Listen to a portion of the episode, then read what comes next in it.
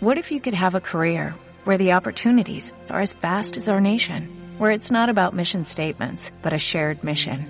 At U.S. Customs and Border Protection, we go beyond to protect more than borders, from ship to shore, air to ground, cities to local communities. CBP agents and officers are keeping people safe. Join U.S. Customs and Border Protection and go beyond for something far greater than yourself. Learn more at cbp.gov/careers. Aprendiendo Mates, episodio 23.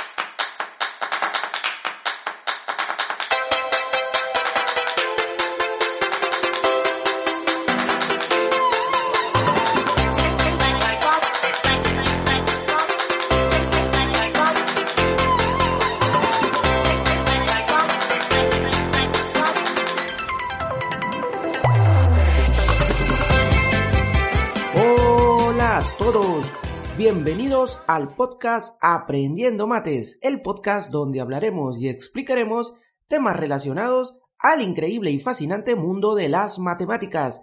Mi nombre es Marco Cabrejos y soy profesor de la plataforma Matemat. Hoy, en el episodio 24 del lunes 18 de mayo del 2020, vamos a dedicar el programa a todos los chicos Mira Mira. ¿Por qué a los chicos Mira Mira? ¿Quiénes son los Mira Mira? Ah, pues les cuento. Estos chicos son los pequeños que normalmente están en casa, los niños, creo yo, entre 2, 3 y 4 años, que siempre nos están diciendo, papá, mira, mira, mamá, mira, mamá, mira, papá, mira. y esto me pasa, por ejemplo, a mí. Tengo mi pequeñita de 3 añitos y quiere que para todo la mire. Estoy trabajando o estoy haciendo algo y me dice, Papá, mira, mira cómo me cambio. Papá, mira cómo me pongo mis zapatos. Papá, mira cómo como. Y no me deja tranquilo hasta que no la mire y no le puedo quitar la mirada de encima porque si no, no va a parar con el papá mira, papá mira y mamá mira. Así que mi esposa y yo tenemos que siempre estar mirándola por cada cosa que hace, cómo come, cómo salta, cómo se cambia los zapatos, cómo se pone una ropa nueva. Y yo sé que todos pasamos en algún momento por aquella etapa, ¿verdad?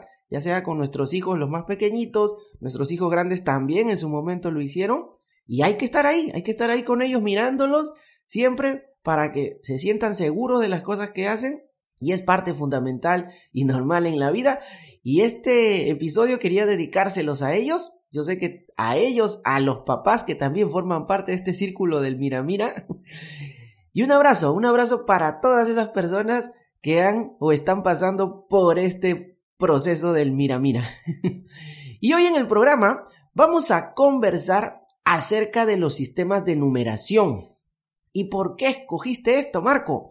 Porque bueno, esta semana estuve terminando ya de desarrollar la clase de sistemas de numeración para, para el nivel 0 y estando ahí eh, grabando todos los temas, cómo hacer las conversiones y dije, bueno, ¿por qué no hablar sobre los sistemas de numeración? ¿No? Hacer como siempre una pequeña intro explicarles un poco, pero al final llegar a lo que usamos en matemática, que es cómo hacer las conversiones, cómo convertir un sistema de base 10 a otra base o de otra base distinta a la 10 a la 10, pero también quería que sepan qué son los sistemas de numeración, ¿no? Es por ello que el título de hoy se titula ¿A que no sabes qué son los sistemas de numeración? ¿Sí lo sabes? Muy bien, ese es el título de ahora, pero antes, matematweb.com plataforma para aprender matemáticas de manera online. Ya sabes, el mejor complemento para que tú, o en todo caso si eres un papá, para que tu hijo pueda aprender y destacar en matemáticas. Recuerda que puedes suscribirte por solo 25 soles al mes, moneda peruana, y que si estás fuera lo puedes hacer por un equivalente aproximado a 7 dólares. Todas las semanas nosotros tenemos contenido nuevo. Esta semana continuamos con las clases en vivo, que es el atractivo de la plataforma, ¿no? ¿Por qué? Porque estamos desarrollando eh, durante estas ya vamos tres semanas que estamos haciendo nueve clases durante la semana. Por 25 soles al mes puedes acceder a nueve sesiones en vivo fuera de todo el contenido que ya encuentras dentro de la plataforma, que son los videotutoriales, cursos, simulacros, separatas, ¿no? Eso es una de las grandes ventajas que tenemos en la plataforma y vamos a seguir en aumento. Ya estamos, les voy a ir contando poco a poco cómo vamos trabajando, pero esto va en aumento y esperamos en un par de semanas elevarlo de 9 y pasarlo quizá a 12 o a 15 sesiones en vivo por semana. Así que esperen las novedades que vamos a tener. ¿Y cómo anduvo la semana en Matemat? Pues bien, hay dos cosas que quería comentarles. La primera es que ya esta semana, esta semanita, esperamos ya poder concretar al nuevo integrante o a la nueva integrante para la plataforma Matemat. Estamos haciendo ya entrevistas y espero tener noticias la próxima, en el próximo episodio ya para indicarles quién es la persona que se suma a la, a la plataforma, quién me va a acompañar para seguir dictando, para seguir motivando a los chicos que se suscriben con nosotros. Otra de las cosas que me pasó, así cortito nada más, fue que tuve un, como decía el chavo, ¿no? Se me chispoteó de manera muy, muy grande. ¿Por qué? Porque primera vez que me pasó que esta semana llegué tarde a una de mis clases en vivo.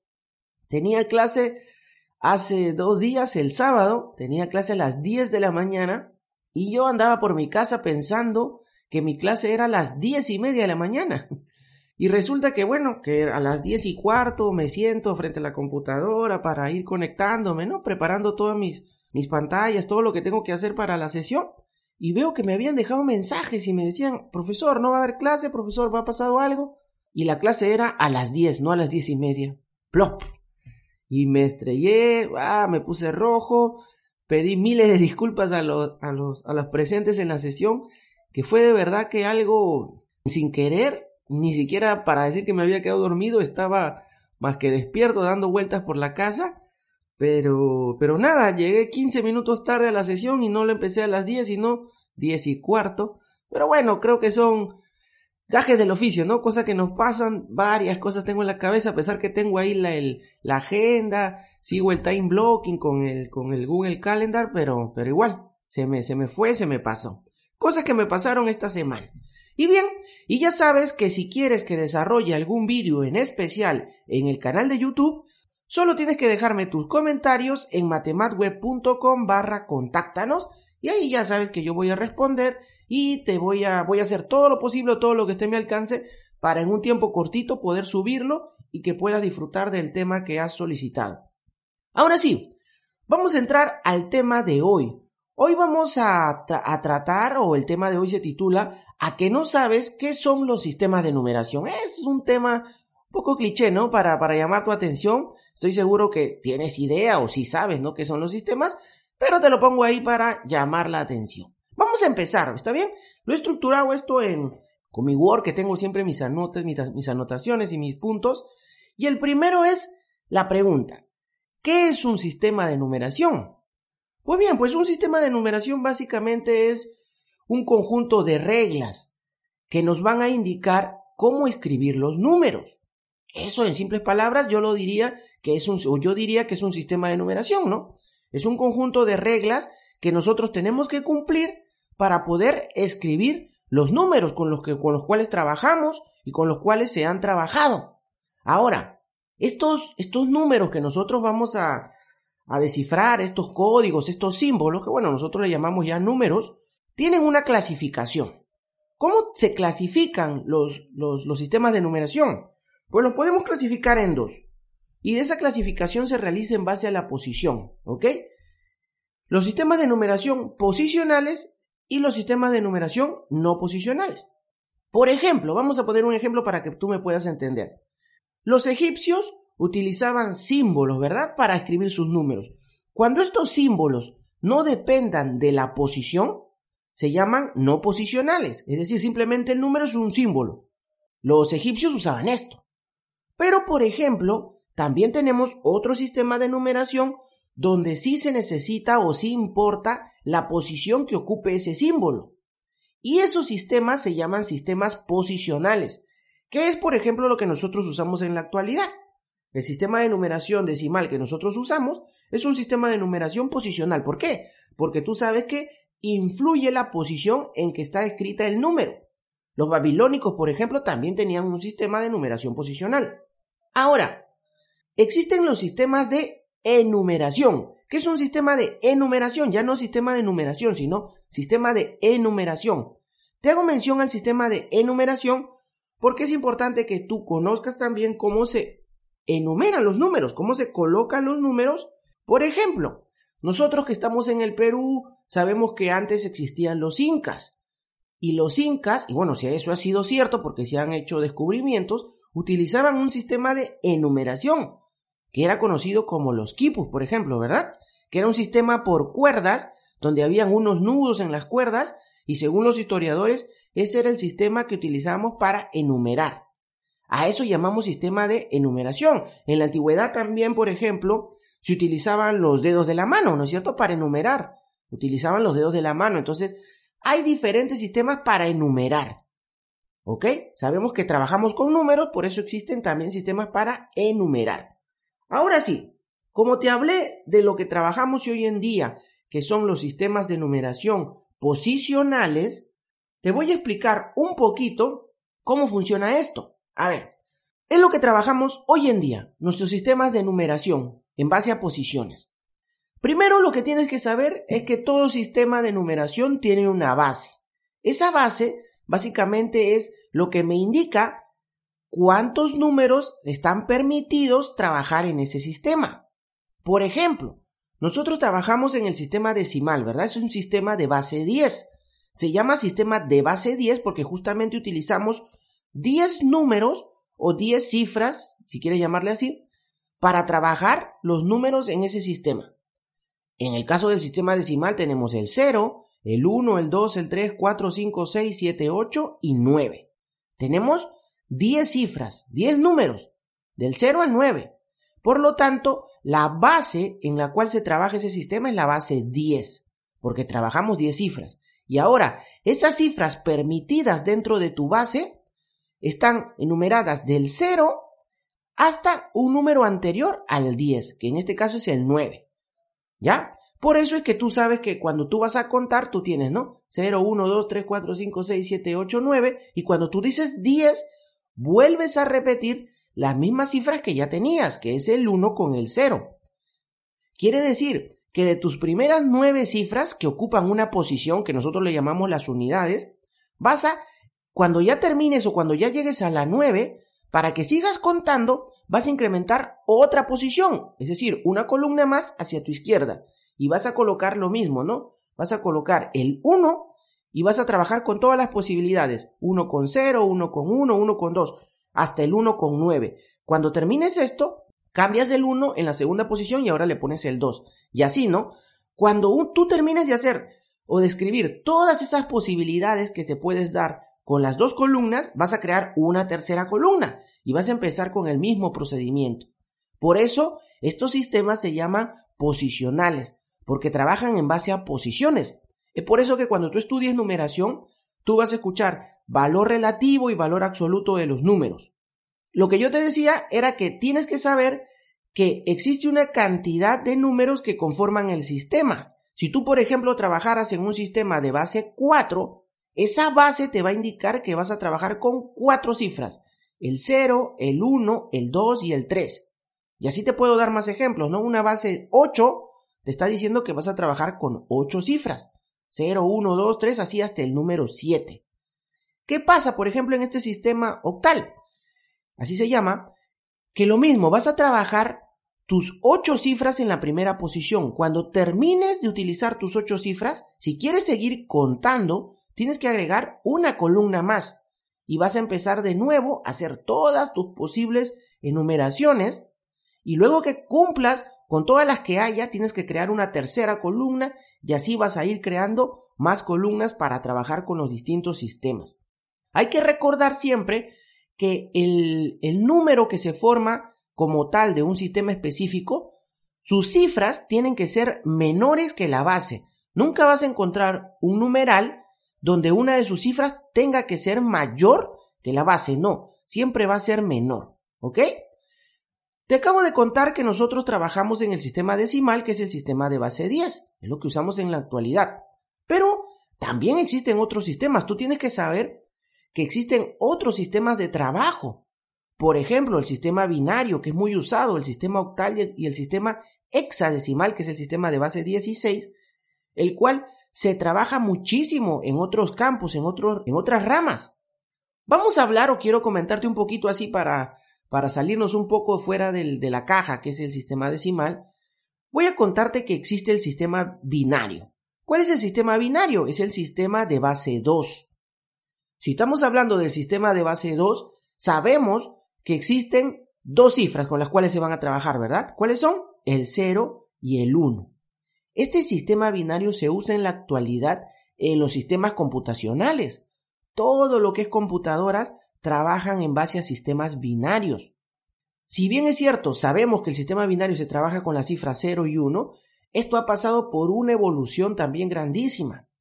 Ha pasado por escritos de chinos, de indios y de muchas personas más, pero, a ver, si me, si me remonto ya casi en la actualidad para saber cómo se trabaja ahora, fue Leibniz, un matemático que documentó todo este estudio de los sistemas binarios. Esto lo hizo aproximadamente en el siglo XVII, estamos hablando de 1600, ¿no? Pero, pero, ha habido una persona que ha revolucionado todo el sistema de, todo lo que corresponde al sistema binario. ¿Y quién fue? Pues fue el señor George Ball. En 1854, el británico, matemático también, George Ball, publicó un artículo que ha marcado un antes y un después en todo el sistema de la lógica. Y, seguro te, te, vas a dar cuenta, si a ti te gusta la matemática, habrás escuchado al menos el nombre, porque esta persona detalló un sistema al cual, bueno, este sistema al final terminaría llamándose el álgebra de Boll. Yo sé que has escuchado esta palabra, el álgebra booleana. Todos hemos escuchado, al menos los que nos gusta la matemática, hemos escuchado en algún momento sobre el álgebra booleana. Esta álgebra booleana tiene que ver con la lógica, ¿no es cierto? Pero bueno, dicho sistema desempeña un papel fundamental, fundamental, vital en la electrónica de hoy en día, porque la electrónica usa álgebra booleana. Y por eso quería contarte esto para que sepas que no solamente existe el sistema de base 10 y que los demás sistemas están por las puras, no. También se usa, por ejemplo, el sistema de base 8 el sistema de base 16 para hablar sobre los bits, para hablar sobre los bytes. Yo no soy experto en el tema de, computación, de electrónica, pero sí sé que se usan todos esos sistemas, ¿no? En mis pininos, cuando hacía electrónica, ahí sabía que usaban el álgebra booleana para hacer el tema de los circuitos electrónicos y todo eso. Pues bien, vamos a volver, vamos a volver. Ya te he explicado un poco de aplicaciones que se dan de los distintos sistemas de numeración.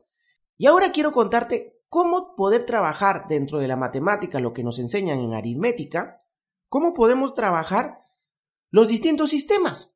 ¿Qué es lo importante que tú debes aprender en un sistema de numeración? Si bien es cierto, cómo se escriben los números, tienes que saber que existe un valor absoluto y un valor relativo por cada numeral o por cada cifra que se puede escribir dentro de un numeral. Ya sabes que te he contado que existen diferentes bases en las cuales se pueden escribir los números la base me va a indicar la cantidad de cifras que pueden existir dentro de una, de una posición.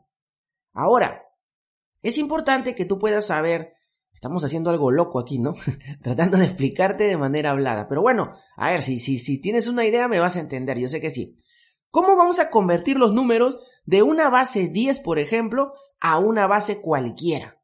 Porque esto tienes que saber, ok, sabemos que existe la base decimal, que es con la cual nosotros trabajamos, pero también, por ejemplo, existe la base binaria, que es la que te he comentado ahorita. Y tenemos que tener la capacidad para nosotros hacer esas conversiones. Para que tú puedas convertir de base 10, de base decimal, a una base, por ejemplo, binaria, lo que tú tendrías que aplicar es una técnica que se llama el método de las divisiones sucesivas. ¿En qué consiste el método de las divisiones sucesivas? A ver, voy a tratar aquí de, convertirme, de loquearme explicándote cómo puedes convertir y cómo aplicar la base, las divisiones sucesivas. Las divisiones sucesivas consiste en dividir sucesivamente, como su nombre lo dice, el numeral entre el número que va a ser la base a la cual tú quieres pasarte. Por ejemplo, si queremos pasar el numeral 385 a base 2, es decir, al sistema binario, tendríamos que dividir 385 entre 2. Porque yo quiero pasarlo a base 2, entonces entre 2. Divides ese valor y el cociente que obtengas vas a volver a dividirlo entre 2 y vas a estar en ese plan. ¿Hasta cuándo? Hasta que tu cociente sea menor que la base que tú quieres obtener. Hay otra cosa que no te había comentado.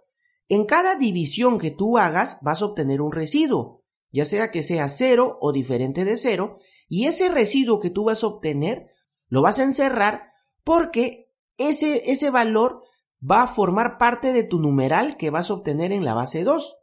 Voy a hacer un ejemplo más chiquitito. Por ejemplo, si tú quieres obtener el número 16 que está expresado en base decimal a base 2, tendrías que dividir, ¿no? 16 entre 2. Sería 16 entre 2 a 8 y te sobra 0. Ese 0 va a formar parte de tu nuevo numeral. Ese 8 que obtuviste vuelves a dividir entre 2.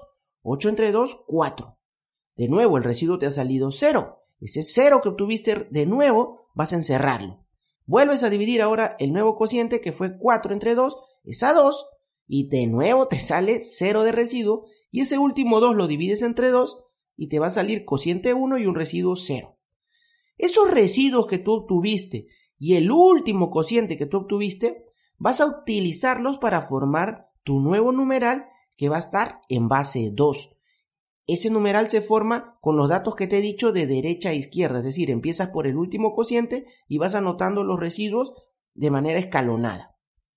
Esta es la forma como tú tendrías que convertir un número de base 10 a cualquier base por el método de las divisiones sucesivas. El otro método es para hacer la operación inversa, es decir, si tú tienes un sistema o un numeral que está escrito en una base distinta a la 10, por ejemplo, eh, 1100 1100 en base 2 y quieres pasarlo a la base 10. ¿Cómo conviertes un número que está en una base distinta a la 10 justamente a la base decimal? Pues para hacer esto tenemos dos métodos. El primer método que tú puedes usar es el método de la descomposición polinómica. Es un procedimiento que tú puedes utilizar y utilizando ese método de la descomposición polinómica podemos convertir ese número que está expresado en una base a la base decimal. Es un método sencillo, ¿no? Consiste en escribir el primer dígito de la izquierda, multiplicarlo por la base y la base va a estar elevada a la potencia ¿Cuál va a ser la potencia? Pues la cantidad de dígitos que hay a la derecha del de la primera cifra que cogiste. Si por ejemplo tú tienes un número de cuatro cifras, coges la primera y la vas a multiplicar por la base y la vas a elevar al cubo. ¿Por qué? Porque como tienes cuatro cifras, ya cogiste la primera, te van a sobrar tres cifras. Por eso le elevas al cubo. Más la segunda cifra, coges la segunda cifra por la base y ya lo elevas al cuadrado porque ahora solamente te van a quedar dos cifras a la derecha de la segunda. Más la tercera por la base elevado a la 1 ya solamente porque solo hay una cifra a la derecha y así. Sigues ese procedimiento. Claro que lo vas a ver mejor cuando te lo expliquen y lo puedas visualizar, pero para que tengas una idea de cómo convertir un sistema de base cualquiera a la base decimal. Profe me dijo que habían dos métodos. Sí, el segundo método es el método de Ruffini. Ruffini, sí, Paolo Ruffini fue un italiano que, bueno, propuso este método para, en realidad, para hallar raíces, ¿no? En álgebra se usa bastante, pero te va a servir para también poder hacer la conversión de una base a otra, en este caso de base cualquiera a la base decimal. El método de Ruffini consiste en colocar el numeral es decir, tus cifras de manera espaciada y trazar dos líneas, una línea vertical y una línea horizontal. En el cruce de estas dos líneas vas a colocar la base que tienes actualmente. Por ejemplo, si tienes un número 2, 3, 2, 3, 1, 0 en base 4 y lo quieres pasar a base 10, ese 4, como está expresado en base 4, vas a colocarlo en la intersección de estas líneas que te acabo de mencionar.